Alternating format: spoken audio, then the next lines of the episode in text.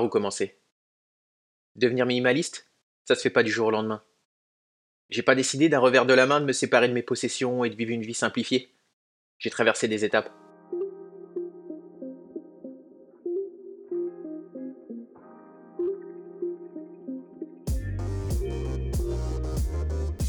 Bienvenue sur Simple, le podcast qui parle d'un voyage vers la simplification de sa vie, le minimalisme et le bien-être. Je m'appelle Julien, mais certains me connaissent sous le nom de Monsieur P ou Monsieur Pixel. Ce podcast s'adresse à vous directement, vous qui vous posez des questions sur le minimalisme, sur la consommation, sur le matériel. Je suis un garçon normal qui a changé sa façon de voir la vie, les gens, le travail et le monde. Vous êtes prêts? Allons-y.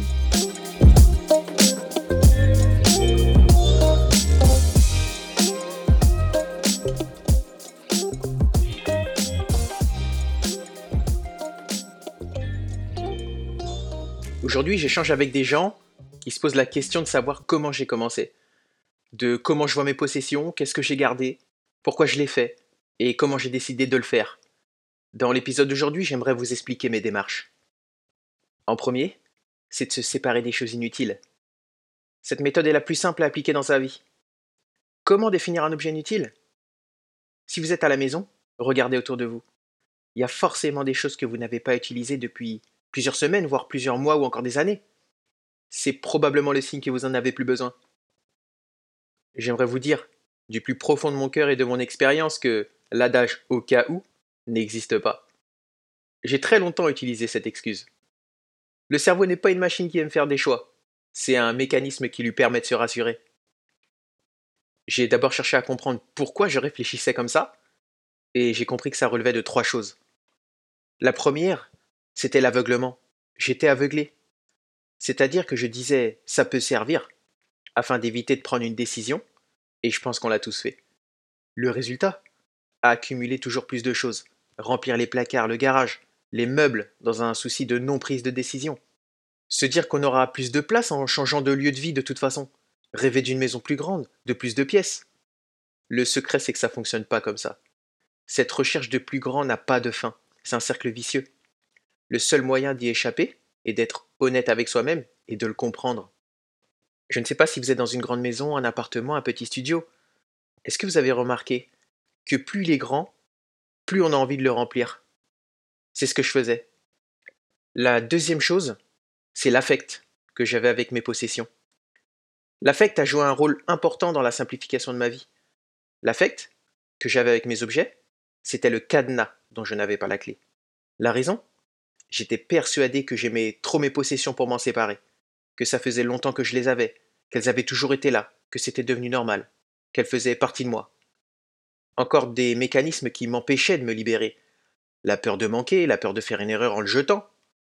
J'ai trouvé la clé quand j'ai commencé par des petits objets, aussi bêtes que des câbles. Des câbles HDMI qui traînaient depuis des années, des post-it, des trombones. Cherchez un objet qui n'a pas servi depuis des années chez vous. Vous le savez très bien qu'il n'a pas servi. Pourquoi le garder? Je vous propose de commencer par votre cuisine. En fonction de votre foyer, vous n'avez pas besoin d'autant de couverts, de cuillères en bois, d'assiettes, de tous ces verres dépareillés, de toutes ces boîtes en plastique. Commencez par jeter petit à petit, en étant conscient que ceux-là, spécifiquement, n'ont pas servi depuis des années. Le dernier est un des plus délicats, car il concerne la spéculation surtout avec les jeux vidéo. J'en avais beaucoup, et je possédais certaines pièces qui valaient cher à mes yeux, mais surtout financièrement. La spéculation, c'est la prise de valeur.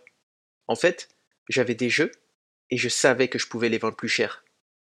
Je savais que je pouvais en retirer de l'argent facilement, et parfois, je pensais même que je pouvais récupérer des sommes importantes en cas de coup dur.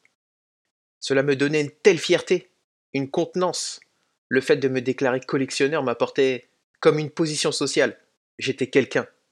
J'étais un collectionneur de jeux vidéo. J'avais une expertise. Je savais comment faire de belles prises pendant les soldes. Je savais où chercher. Je savais comment remporter une enchère. Tout ça pourquoi? Pour faire vivre mon ego. En fait, j'ai compris que quand je trouvais une belle pièce, je cherchais l'approbation. Je cherchais à être celui qui a fait l'affaire du siècle et obtenir une place particulière aux yeux des autres. Celui qui est meilleur, celui qui est plus heureux en fait. Quand j'ai compris que si j'achetais une belle pièce et que je ne passais pas par les réseaux sociaux, le plaisir n'était pas le même. Il était voire quasi inexistant. C'est là que j'ai vraiment saisi que je faisais cela sans y mettre un sens personnel, mais un sens social. Bien sûr, cela peut s'appliquer à tous les objets que l'on collectionne, les figurines, les consoles de jeux, les canettes de Coca Collector ou encore les manettes.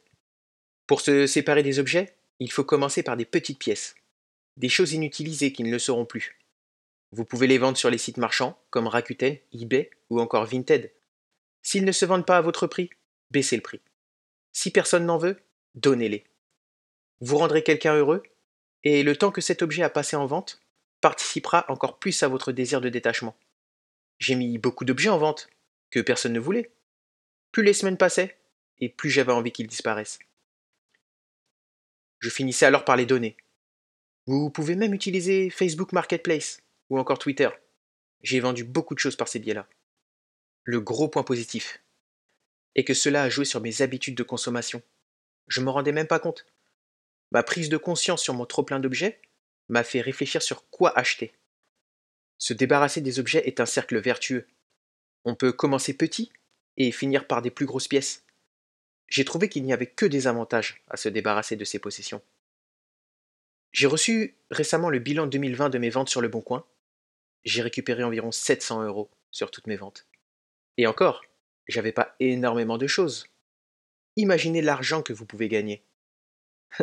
en fait, quand je dis gagner, j'en ai perdu énormément. Évidemment, je n'ai jamais vendu à mon prix d'achat. Parfois, trois fois moins cher pour des objets que je n'avais même pas utilisés. Quand j'ai compris que tous mes objets étaient autrefois de l'argent, de l'argent qui aurait pu être sur mon compte pour des voyages, des projets et des plaisirs non éphémères, j'ai finalement compris que je voulais autre chose. J'achète beaucoup moins qu'avant. Je n'ai pas vendu ou jeté pour racheter derrière.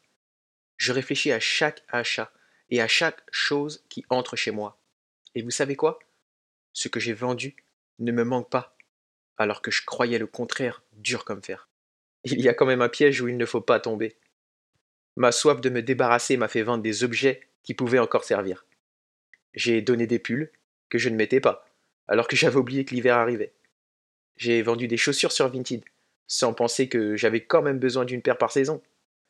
J'ai vendu des jeux que je n'avais pas touchés, alors que j'aurais quand même voulu les faire, soyons honnêtes. En fait, tout est une histoire de conscience. Mais cela ne se fait pas en un jour. Si vous avez envie de commencer à être minimaliste, commencez petit. Et surtout faites attention à ces trois choses, l'aveuglement, l'affect et la spéculation. Mais je sais que si vous avez envie de commencer, vous allez réussir. Le minimalisme, c'est pas une destination, c'est un chemin. C'est pas une compétition, c'est à voir avec soi-même. Je vous remercie énormément d'avoir écouté cet épisode jusqu'à la fin encore une fois. Si vous avez trouvé ça intéressant, n'hésitez pas à partager et à l'envoyer peut-être à certaines personnes qui auraient besoin de ces paroles, comme moi j'en ai besoin. Le podcast est disponible sur toutes les plateformes. Et si vous avez Apple Podcast, n'hésitez pas à mettre 5 étoiles et commenter. C'est rien pour vous, mais ça représente beaucoup pour moi. On se parle au prochain épisode. Je vous souhaite paix, amour et harmonie.